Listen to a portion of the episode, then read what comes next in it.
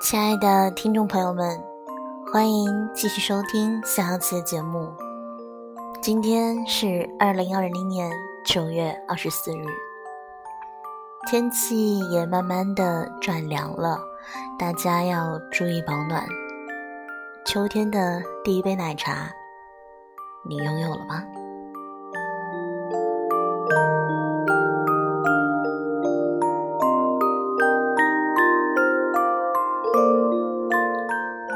言归正传，今天和大家分享的文章是：做一个情绪稳定的成年人。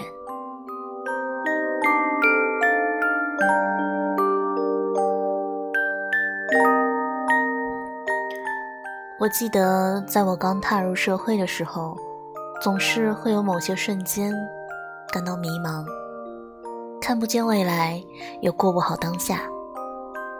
我们都会在某个年纪遇见这样的困惑吧？明明已经很努力的去追求想要的生活了，但现实总是很残忍，远方依然很遥远。感受过这个时代的快节奏，看过太多人在夜半时分自我挣扎的瞬间，所以我养成了每天录音的习惯。至于别人，也疗愈自己。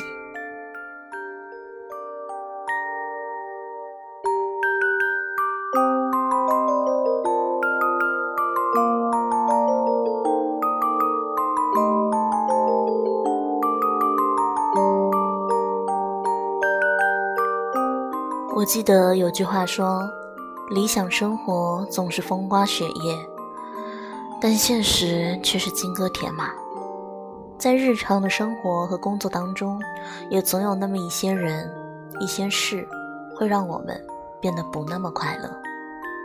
我们会焦虑，会茫然，甚至会失眠，会压抑。情绪真的是一种很矛盾的东西。如果不能学会管理它，就很容易在日复一日的焦虑当中，将自己的元气。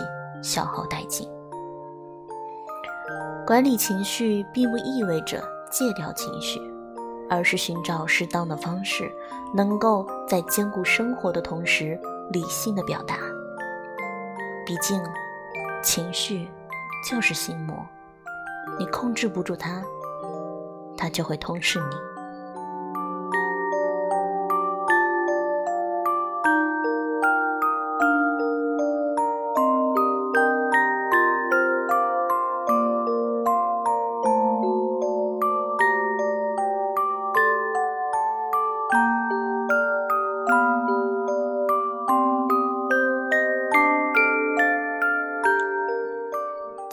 次在高铁上碰到一个女孩，她就坐在我附近的位置上，安安静静的看书。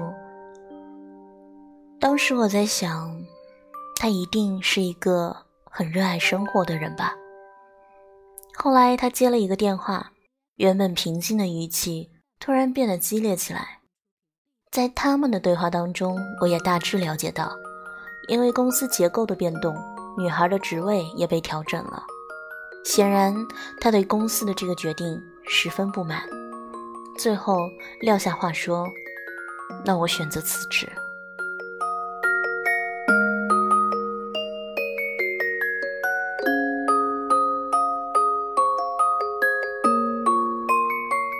挂了电话的他，明显好像静不下心来，就和朋友打起电话吐槽。聊了一会儿，他一边煲着电话粥，一边拧开盖子，打算去接杯水。就在他单手接开水的时候，车厢突然出现了一阵小晃动，滚烫的热水顿时淋在了他的手上。他惊呼一声，杯子也掉在了地上。乘务员应声前来查看，女孩怒气冲冲地质问：“列车为什么会颠簸？”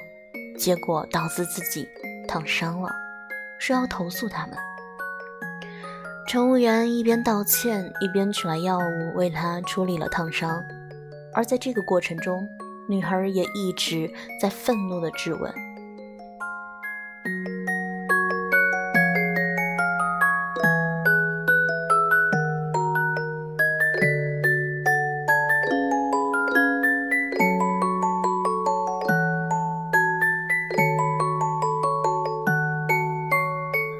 回到座位之后，他依然满脸乱气，动作也比较粗暴，一不留神又把手机屏磕在了桌板的边角上，屏幕裂了一道纹。我感觉到他的情绪几乎已经要到达崩溃临界点了。他把头埋在自己的胳膊里，也许他偷偷的哭了。其实我想，他也许并不一直都是这样的暴脾气，但一件事接着一件事，而且都没那么让人开心。他心里大概也在想，为什么今天自己这么倒霉吧？我们都有这样的时刻吧。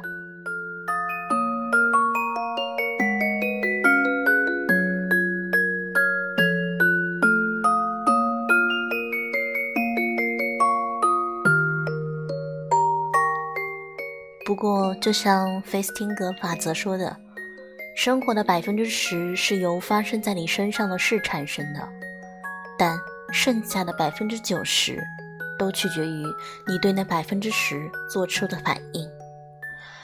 如果在接电话的时候，他能够稍微控制一下情绪，也许就不会有接下来的烫伤事故了。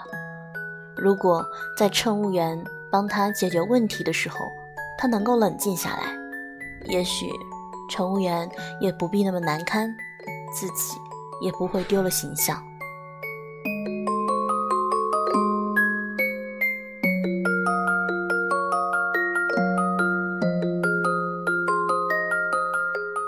如果这些问题都没发生，他就更不会在情绪失控的情况下雪上加霜，摔坏了手机。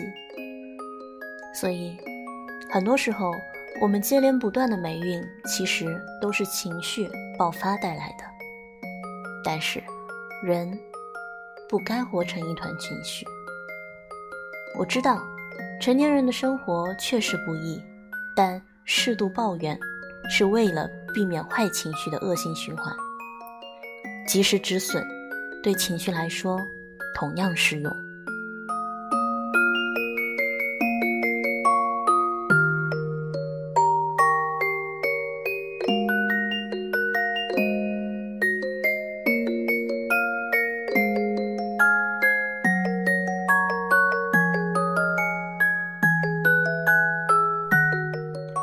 之前看过一个采访，主持人李静说起自己刚刚创业的时候的窘境，他常常忙得连喝口水的功夫都没有，要连轴开会，还要宣传自己的电视节目，每天喝酒应酬，常常在洗手间吐完之后，马上跑去下一会议现场。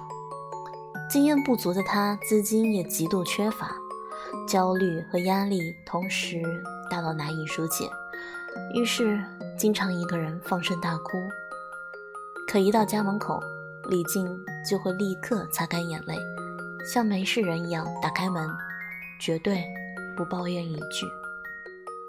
第二天一大早，再一次满怀希望的出门。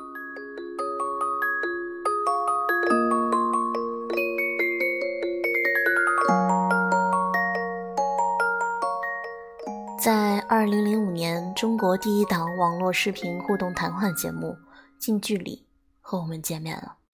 二零零九年，这档节目又更名为《非常近距离》，火遍全国。我一直都觉得，除了李静自身的实力，他强大的情绪管理能力也是把他推向成功的一大因素吧。一个懂得管理情绪的人，更容易在人生的道路上拥有好运气。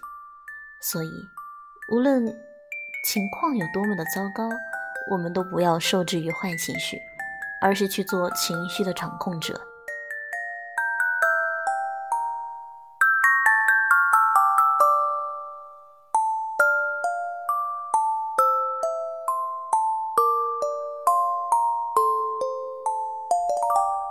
我一直很喜欢这样一句话：你的情绪会影响你的判断。而你的判断会影响你的行为，你的行为也会影响到你的习惯，最后你的习惯会影响你的人生。只有真正控制住了情绪，才能够活出自己想要的人生。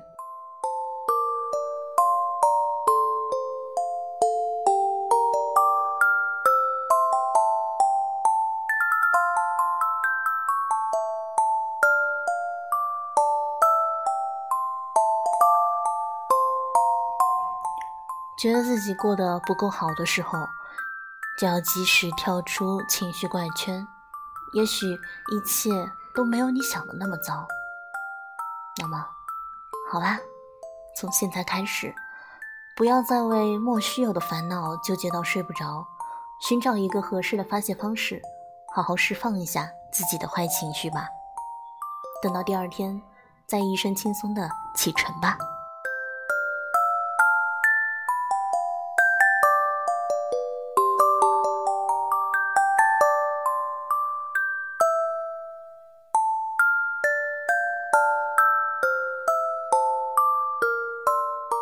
今天的节目到这里就要接近尾声了，晚安，好梦。